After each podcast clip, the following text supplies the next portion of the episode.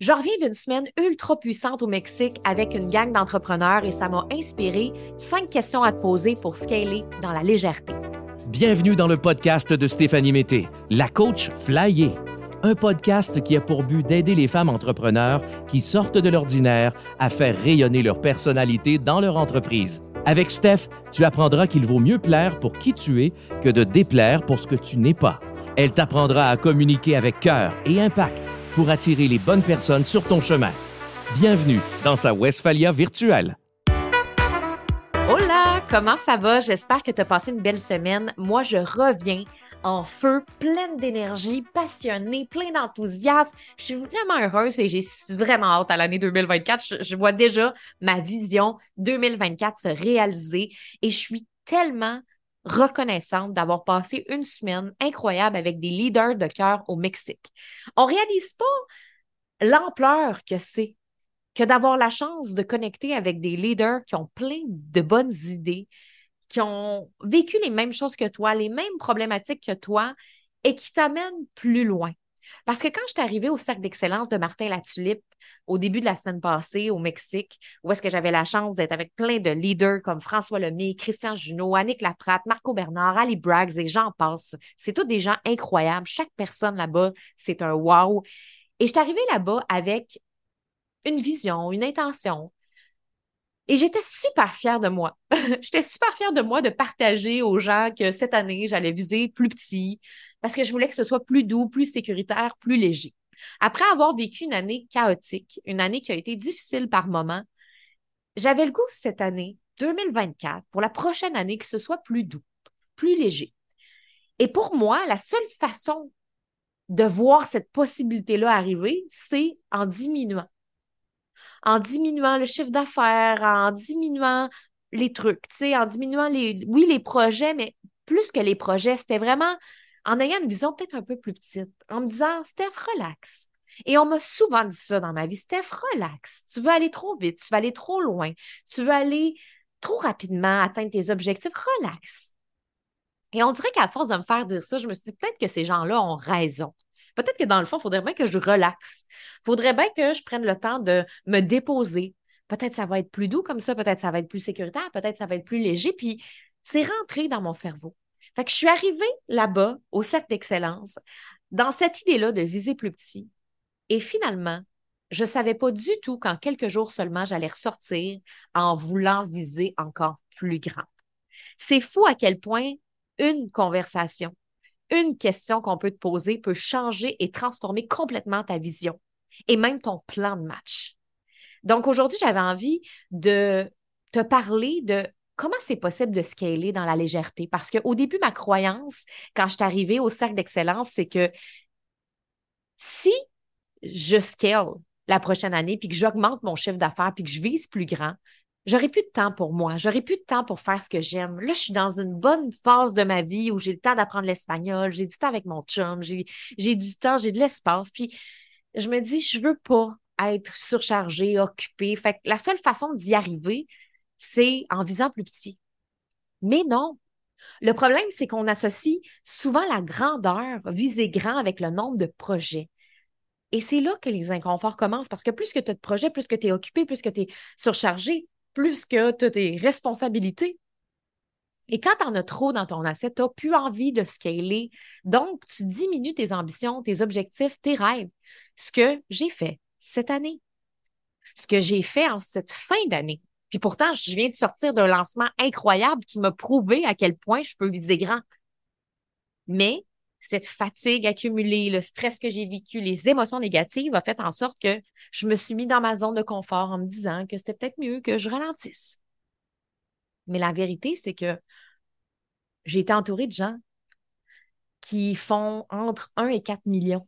Pas juste des personnes qui font dans ces montants-là. Là. Il y en a qui font 500, 800, euh, mais quand j'entendais des gens qui faisaient entre 1 et 4 millions me dire que leur vie était légère, hein? je me disais, sérieux, là? Mais pourquoi moi, je ne suis pas capable d'arriver à ça? Ça fait un petit bout que je parle de mon million puis que je n'y ai pas encore touché, puis je le sais, là, c'est comme si j'avais mis le doigt dessus. C'est pas parce que je suis pas capable d'atteindre le million. C'est facile pour moi, les chiffres. C'est facile pour moi d'atteindre des objectifs. Ça, c'est une de mes grandes forces. C'est pas aller chercher le million. C'est être capable de supporter énergétiquement le million. Parce que la vérité, c'est que c'est pas faire un million qui est difficile. C'est de se dire que le 1 million ne va pas changer notre vie. De se dire que le 1 million va pouvoir me permettre quand même d'être libre, d'avoir du plaisir, d'avoir de la légèreté, d'avoir du temps pour ma vie personnelle. Et je veux t'emmener dans cet épisode-là, dans mon processus avec les questions que je me suis posées qui a fait en sorte que je suis passée de je veux viser plus petit à je veux viser plus grand en sortant de cette immersion-là. Et ça va te permettre, toi aussi, si tu veux scaler dans la prochaine année, si tu veux viser plus grand, que ce soit dans ta vie personnelle, dans ta vie professionnelle, dans ta vie, dans ta business. C'est sûr qu'on va être beaucoup dans la vie pro dans la, la business aujourd'hui, mais en même temps, scaler, ça peut se passer n'importe où. Tu peux aspirer à plus dans ta vie personnelle. Tu peux aspirer à plus dans ta vie professionnelle puis dans ta business aussi. Mais on est la seule personne qui se limite. Donc, quelles seraient les cinq bonnes questions à te poser pour scaler aujourd'hui dans la légèreté? La légèreté est un mot hyper important. La première question, que je me suis posée, qui a été le début du processus de ma semaine du cercle d'excellence que Martin nous a posé. Il y avait une petite note dans notre chambre qui nous a posé cette question-là, c'est quelle partie de moi j'ai envie de laisser mourir? Et ça a été vraiment une question que j'ai répondu comme facilement au début de la semaine, puis on dirait que plus la semaine avançait, plus il y avait d'autres choses qui sortaient. La partie de moi que j'ai envie de laisser mourir, c'est celle qui pense que pour réussir, il faut travailler fort, il faut travailler dur. Cette maudite croyance-là qui est ancrée en moi depuis longtemps, cette espèce de performance que, cette femme performante que j'ai en moi depuis le début de ma carrière, depuis que je fais de la télé, de la radio, depuis que j'ai 19 ans, je me suis toujours dit, il faut travailler fort, il faut travailler dur. Et je me suis souvent répété ça. Puis il y a une partie qui est comme un peu vraie, dans le sens que c'est pas vrai que tu mets pas d'efforts, que tu vas pas chercher des compétences. Ça, je crois pas à ça. Puis quand je parle de légèreté, ça veut pas dire qu'il n'y a pas de travail en arrière. Mais ça n'a pas besoin d'être souffrant, par exemple. On n'est pas obligé de souffrir comme des malades pour réussir. Oui, il va y avoir des inconforts, il va avoir des émotions négatives, il va y avoir des échecs, pas de problème. Ça fait partie de la vie. C'est pas vrai qu'on va avoir une business, qu'on va scaler notre vie, puis qu'il n'y aura pas ces, ces inconforts-là. Les inconforts, let's go. Mais l'affaire, c'est que à force de me dire puis de me répéter qu'il faut travailler fort, il faut travailler dur, je me suis épuisée cette année. Et j'ai affecté tout le monde autour de moi. J'ai, ça a eu un impact négatif avec mon conjoint, ça a eu un impact négatif avec mon équipe, ça a eu un impact négatif avec les gens autour de moi. Parce que je travaillais tellement fort puis tellement dur qu'il n'y avait plus rien qui est important pour ça mais ça n'a pas besoin d'être comme ça.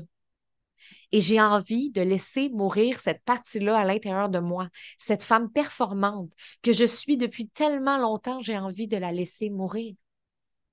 Et là, on dirait que de te le dire, de te le verbaliser, ça me rend super émotive aujourd'hui. Ça me rend émotive parce que il y a une différence entre l'écrire et le dire. Puis quand on le dit, c'est waouh! Ça se dissipe tranquillement. Je te pose la question à toi. C'est quoi la partie de toi que tu as envie de laisser mourir? C'est quoi la partie de toi là, que c'est le temps qu'elle parte? Tu le sais que si tu laisses partir cette partie-là de toi, tu vas être capable d'atteindre des sommets. Tu vas être capable de réaliser tes rêves. Tu vas être capable de scaler ta business. C'est quoi cette partie-là? Sois honnête avec toi-même, même si ça fait mal, même si c'est dur à entendre. Et si tu as la chance de le verbaliser oralement, de m'envoyer un message, envoie-moi un message sur Instagram puis dis-le-moi. Il y a une différence entre le penser, ça fait longtemps que je le sais. C'est pas nouveau, là. Mais de le dire puis de te le dire à toi, ça fait quelque chose quand même. Donc, de le dire aux autres, de le dire à moi, ça peut avoir un impact. Ça, ça a été le début du processus qui m'a tout de suite ouvert une porte Question numéro deux, comment est-ce que je peux scaler de manière écologique? Une des choses que je me suis dit là-bas au cercle d'excellence, c'est que si je scale, il faut que ce soit dans la légèreté. C'est un no-brainer pour moi. Je veux que ce soit dans la légèreté, dans le plaisir, dans le fun. Je ne veux pas scaler à tout prix pour scaler. mais j'ai envie de le faire parce que j'ai envie d'avoir plus d'impact. Mais comment est-ce que je peux le faire de manière à respecter mes valeurs, mes besoins, ceux de mon équipe? Ça, c'est super important. Et c'est ce qu'on appelle scaler de manière écologique. Si tu prends des décisions, si tu fais un plan de scaling qui respecte tes valeurs personnelles, professionnelles, l'intégrité de ton équipe, le bien-être de tes clients et la vision à long terme, wow, ça ne peut qu'être positif. Mais des fois, inconsciemment, on va scaler de manière non écologique. Ça nous arrive toutes de faire des mauvais choix, de prendre des mauvaises décisions. Moi, ça m'est arrivé dans la dernière année. Et souvent, des fois, c'est pas voulu. en fait, souvent, c'est pas voulu, honnêtement. C'est bien rare que ça te tente de faire chier tout le monde. C'est bien rare que ça te tente de te faire chier tout court. Mais des fois, ça arrive que parce qu'on vit une peur, parce qu'on vit une crainte, parce qu'on a une mauvaise croyance qui s'installe, parce qu'on est fatigué, parce qu'on n'a pas pris de temps pour se déposer, on prend des mauvaises décisions et là, on s'en va vraiment droit au mur. Donc oui, des fois, on va être capable de faire plus d'argent pareil parce qu'on a mis en place certaines actions qui fait que, ah, ça va grossir, puis on va faire de l'argent, mais c'est pas nécessairement écologique. C'est pas aligné, c'est pas cohérent avec nos valeurs. Puis on parle beaucoup du concept d'écologie en PNL. En PNL, quand on parle d'écologie, ça veut dire s'assurer que ce que tu fais est en cohérence avec tout le reste de ta vie. Fait que autant tes clients, ton équipe, ta famille, tes objectifs, ta vision, comme je l'ai mentionné tantôt. Donc, je te pose la question aujourd'hui. Comment est-ce que tu peux scaler de manière écologique, de manière à respecter tes valeurs, de manière à être en cohérence avec les besoins de ton équipe, les besoins de tes proches, les tiens aussi? Et ça, ça fait toute la différence. Puis une belle métaphore pour illustrer ça, c'est imagine que ton entreprise, c'est un jardin. Chaque action, chaque décision que tu prends, c'est comme une graine que tu plantes dans ce jardin-là.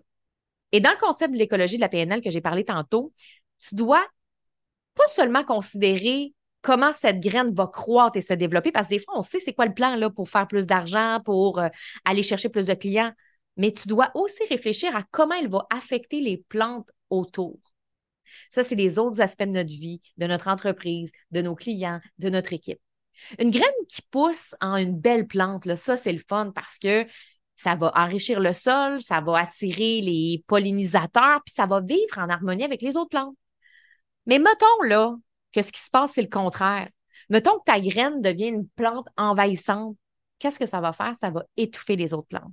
Ça va épuiser les ressources du sol puis attirer des parasites. Puis c'est là que le bordel commence. C'est là que tu te sens pas bien dans ta vie personnelle. C'est là que tu te sens désaligné. C'est là que ton équipe vit des frustrations. Et c'est ça, en fait, ce qu'elle est de manière non écologique. Et je pense que avec certaines frustrations que j'ai vécues dans la dernière année, je me suis dit, ben là, je peux plus scaler. Parce que j'étais en train de scaler de manière non écologique. Mais en me ramenant à mes valeurs, en me ramenant à mes objectifs, en me ramenant à ma vision, je peux scaler de manière écologique. Clairement, avec légèreté, avec fun, avec facilité, dans le respect de moi-même et des autres. Donc, toi aussi, tu peux le faire. C'est juste qu'il faut prendre le temps de réfléchir mieux et non de prendre des décisions impulsives. Question numéro 3 qui est arrivée durant le cercle d'excellence, puis ça, c'est quelque chose que je me pose tout le temps. Ce n'est pas une nouvelle question. C'est un concept que Guillaume Dulude enseigne dans Précog Expertise, qui est la formation que j'ai suivie avec lui l'année passée. Martin l'avait suivi aussi euh, en même temps que moi. Et la question, c'est est-ce que je suis dans ma branche de droite ou ma branche de gauche? Guillaume enseigne le concept du Y. J'en ai déjà parlé probablement dans un épisode de podcast. J'en ai déjà aussi parlé dans mes formations parce que c'est un concept ultra puissant, le concept du Y. Tu as le choix d'envie de prendre la branche de droite ou la branche de gauche. La branche de droite, c'est la branche facile. C'est celle qui ne te fait pas trop vivre d'émotions négatives c'est celle qui, à court terme, te fait pas trop vivre d'émotions négatives parce que tu es dans ta zone de confort. Moi, en me disant que cette année, ça allait être sécuritaire, que ça allait être plus léger, que j'allais pas trop faire de nouvelles choses ou quoi que ce soit, ben, j'étais dans ma branche de droite.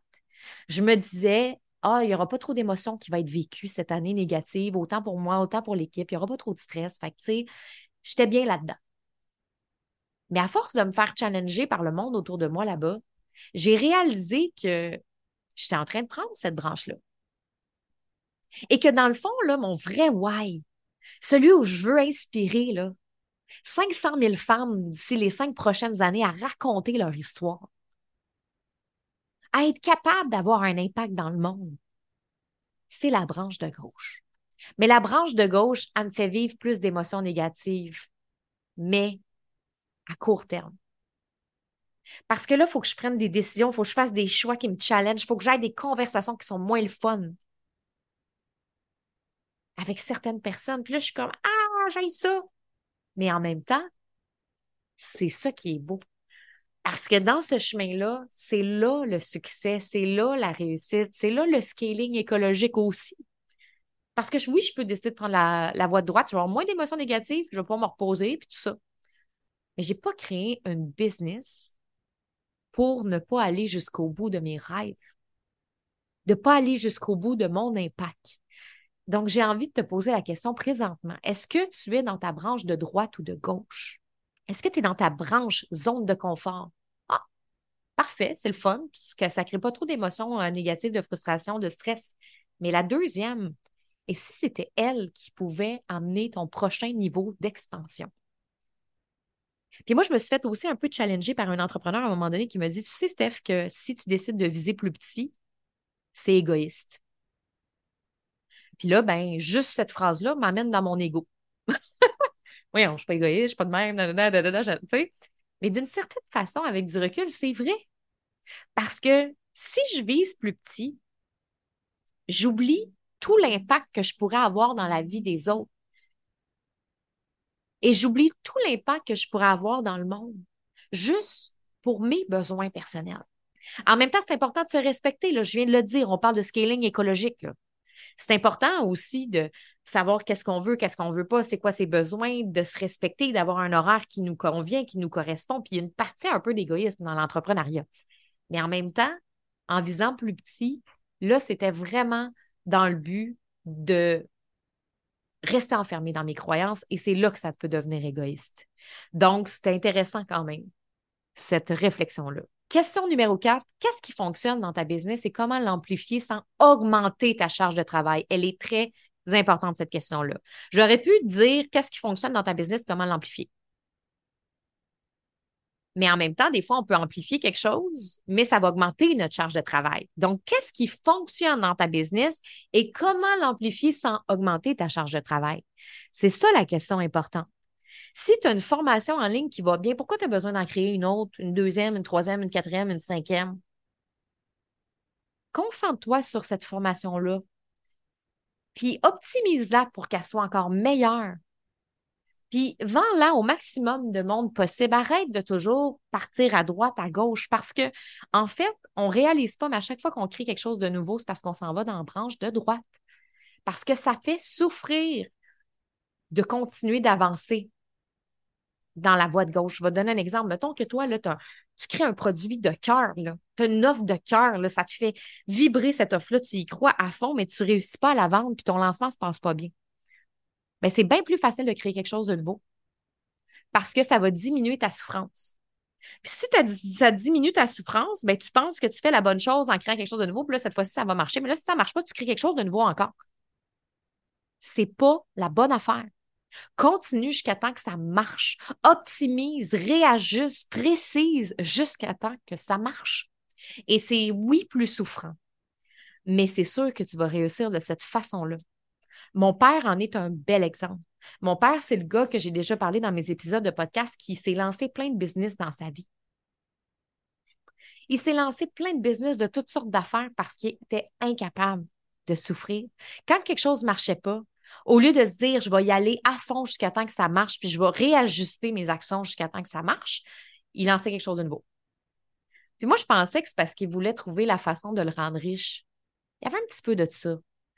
Mais il n'aimait pas souffrir, mon père. Il n'aimait pas être confronté à ses émotions négatives. Il n'aimait pas être confronté à la souffrance du fait que ça ne marche pas parce que ça venait chercher ses blessures.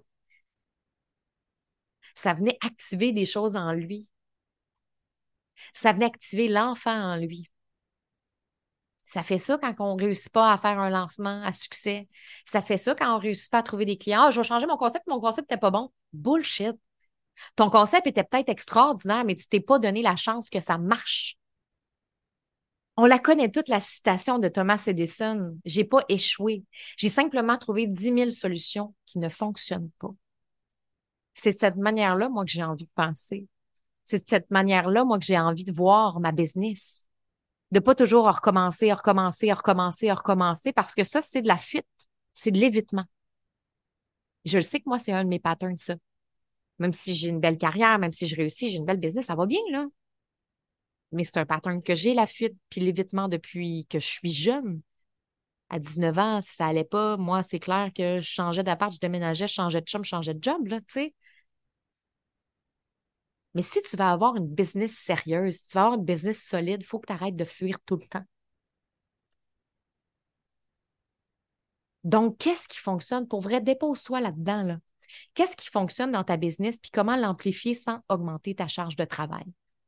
Et numéro 5, comment est-ce que je peux mieux déléguer pour me concentrer sur les tâches à 1 million de dollars? Une des raisons pourquoi on est occupé les entrepreneurs puis qu'on a l'impression que si on fait grossir notre chiffre d'affaires ou notre business, on va être encore plus occupé, c'est qu'on a de la difficulté à déléguer. Et je rencontre des entrepreneurs qui font toutes sortes de chiffres d'affaires différents, passant de 500 000 à 5 millions, puis qu'il y en a encore qui ont de la difficulté à déléguer, même après un an, deux ans, trois ans, cinq ans, dix ans, quinze ans de business. Mais la vérité, c'est que si tu veux vraiment te libérer puis toucher à cette liberté, cette légèreté-là, c'est en étant capable de déléguer. Comment peux-tu déléguer l'indélégable? C'est ça que je pose souvent comme question à mes clients. Si tu penses que quelque chose n'est pas délégable, comment est-ce que tu peux le déléguer? Pareil. Ça ne veut pas dire que tu vas le déléguer il y a des choses, ça se peut, que tu as le goût de continuer à faire des choses. C'est bien correct. Il y a des choses qu'on aime faire et ça nous passionne. Mais pose-toi quand même cette question-là parce que ça va t'amener à trouver des solutions, puis ça va activer puis stimuler ta créativité, puis tu vas peut-être trouver une façon de déléguer quelque chose que tu pensais que ce n'était pas possible. C'est super important que tu te concentres sur les tâches à un million de dollars. Je vais en parler dans mon épisode de la semaine prochaine, qui sera d'ailleurs le dernier épisode de la saison, parce qu'après, je prends euh, des vacances, des plus longues vacances. Euh, cette année, j'ai ma famille qui s'en vient au Costa Rica. Je suis vraiment excitée. Puis, dans mon bilan, je vais te parler qu'une des choses qui m'a pris beaucoup de temps et qui m'ont envahi dans la dernière année, qui est devenue une espèce de justement, qui est devenue une plante envahissante, c'est les médias sociaux. Les médias sociaux sont devenus une plante envahissante qui ont étouffé les autres plantes de ma vie, ma vie personnelle, plein d'affaires. Et je le sais que 2024, je vais déléguer des choses que je pensais indélégables à propos de mes médias sociaux. Parce que j'ai besoin de me concentrer sur mes tâches de CEO, mes tâches à un million de dollars. Et ça, c'est vraiment important pour moi. Je le sais où je performe. Je le sais que quand je mets temps, du temps et de l'énergie dans mes systèmes de vente, je me mets à vente. Je sais que quand je mets du temps et de l'énergie dans tout ce qui est créatif, le côté créatif du contenu, de la vision de la business, c'est fou comment tout explose. Il faut que je me concentre là-dessus. Je ne peux plus prendre le temps de me poser la question de matin, c'est quoi les stories que je vais faire? No way. Et je pourrais t'en reparler probablement de ça euh, en 2024, comment, euh, comment je vais le vivre. je ne l'ai pas encore vécu, mais là, je le sais que j'ai besoin. Ça fait longtemps que je ne veux pas déléguer mes médias sociaux, que j'ai de la misère à le faire. Mais là, j'ai le goût. J'ai le goût de faire une partie, du moins. Je ne vais pas tout déléguer à 100 là. Mon contenu que moi, je crée pour mon podcast, tout ça, puis le contenu d'éducation, puis d'expert, je ne veux pas déléguer ça, mais il y a une partie que je sais que j'ai besoin de déléguer pour m'alléger. Donc, évidemment, ça fait partie, moi, de ce que je peux mieux déléguer pour me concentrer sur les tâches à un million de dollars. Et pose-toi cette question-là. Toi, comment est-ce que tu peux mieux déléguer pour te concentrer sur les tâches à un million de dollars? Puis si tu te dis, ben non, je ne peux, pas déléguer ça, comment peux-tu déléguer l'indélégable? Trouve des solutions. Puis casse-toi le basic jusqu'à temps que tu en trouves une. Parce que ça vaut la peine, cette réflexion-là. Donc, c'est vraiment ces cinq questions-là que je me suis posées dans le cercle d'excellence qui ont fait en sorte qu'au début, je suis arrivée avec cette vision-là de viser plus petit pour être en sécurité. Et je me disais que j'allais être mieux comme ça. Mais dans le fond, si je fais mourir la partie de moi qui croit qu'il faut travailler fort et dur pour réussir, que je scale de manière écologique en respectant mes valeurs, en respectant les besoins de moi, des autres autour de moi, de mon équipe, et qu'en plus, je prends ma branche de fucking gauche. J'amplifie ce qui fonctionne bien et je délègue ce qui peut me permettre de me concentrer sur mes tâches à un million de dollars. Oh my God! Peux-tu t'imaginer qu'est-ce qui va se passer? Et toi aussi, tu peux le faire. Toi aussi, tu peux te poser ces bonnes questions-là et arriver avec un plan incroyable pour 2024. Je veux que tu te souviennes de ça, que tout est possible, que tu n'as pas à te limiter, que tu peux aller accéder à quelque chose de grand tout en conservant ta liberté si c'est bien planifié, si c'est bien réfléchi, si c'est bien fait. Et c'est ce plan-là que j'ai construit moi pour la prochaine année. Fait que je te souhaite une super de belle semaine. Si tu as des prises de conscience que tu veux venir me partager, j'aurais le goût que tu viennes me partager sur Instagram quelle partie de toi tu as envie de laisser mourir en 2023. Je serais vraiment curieuse que tu répondes au moins à cette question-là aujourd'hui. Puis, si tu as envie d'aller faire un 5 étoiles pour le podcast, j'apprécierais vraiment beaucoup. Et nous, on va se retrouver la semaine prochaine pour le dernier épisode de l'année où je vais faire mon bilan de mes pires erreurs et de mes plus gros succès de la dernière année. Fait que je te souhaite vraiment une belle semaine, puis on se retrouve la semaine prochaine. Bye!